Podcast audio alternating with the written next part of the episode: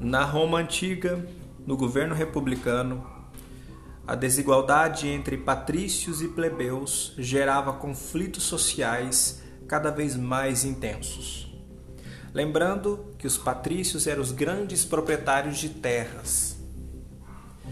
Alguns senadores que trabalhavam na política com cargo vitalício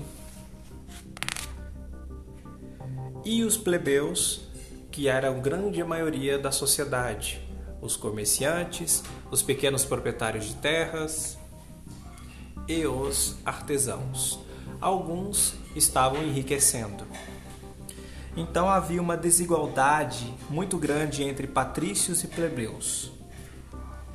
Aconteceu que, descontentes com a sua situação, os plebeus ameaçaram abandonar Roma, o que significaria a perda de trabalhadores e de soldados para a cidade.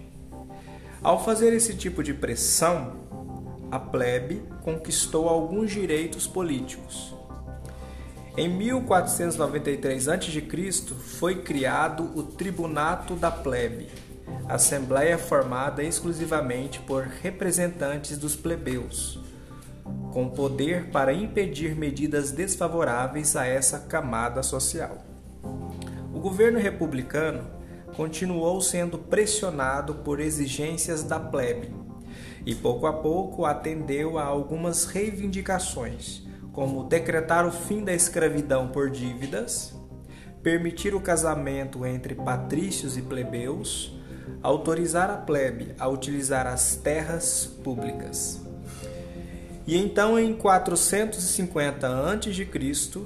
foi criada a Lei das Doze Tábuas, conjunto de leis escritas que pela primeira vez na história de Roma passou a valer para todos os seus habitantes.